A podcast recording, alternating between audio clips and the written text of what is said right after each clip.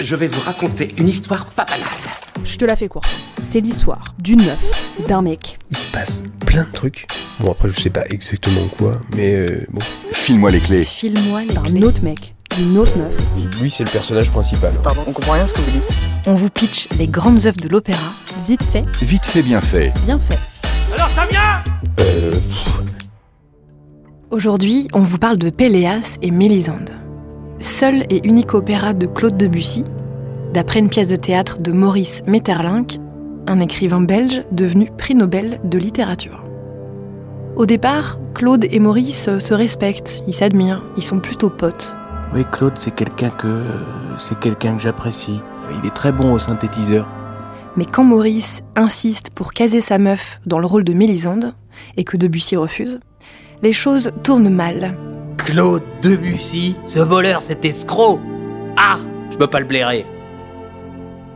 Bref, en 1902, quand cette grosse prod sort à l'Opéra Comique, à Paris, le climat est très tendu. Même tension dans la salle, le soir de la Générale.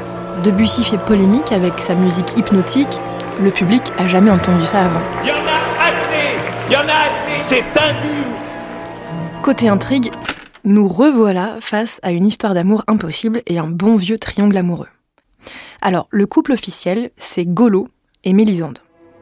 Ils se rencontrent dans une forêt. Golo vient de se paumer pendant une partie de chasse. Et Mélisande est devant un cours d'eau en train de faire euh, littéralement un nervous breakdown. Golo tente de la consoler, lui demande pourquoi elle pleure, mais Mélisande reste secrète.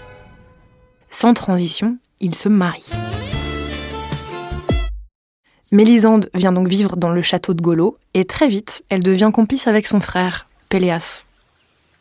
Au fur et à mesure de l'histoire, les deux loustiques se rapprochent de plus en plus. Ça commence par une balade proposée par Péléas, dans un coin hyper romantique au bord d'une jolie fontaine. Mélisande, cette petite clairière me rappelle la pureté de vos yeux. En toute amicalité, hein, bien sûr.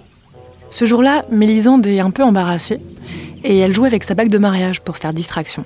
Quand tout à coup, Oh, plouf, vous avez fait choir votre alliance dans les flots.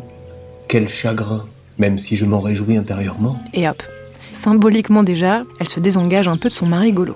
Et puis, coup sur coup, Golo va les surprendre en train de flirter ensemble. D'abord, quand Péléas joue au pied de la tour, avec la chevelure de Mélisande qui pend par la fenêtre. Mais vous avez une immense tignasse Oui, parce que ses cheveux font au moins 12 mètres de long. Bon, après, c'est très joli, bien sûr, hein, bravo.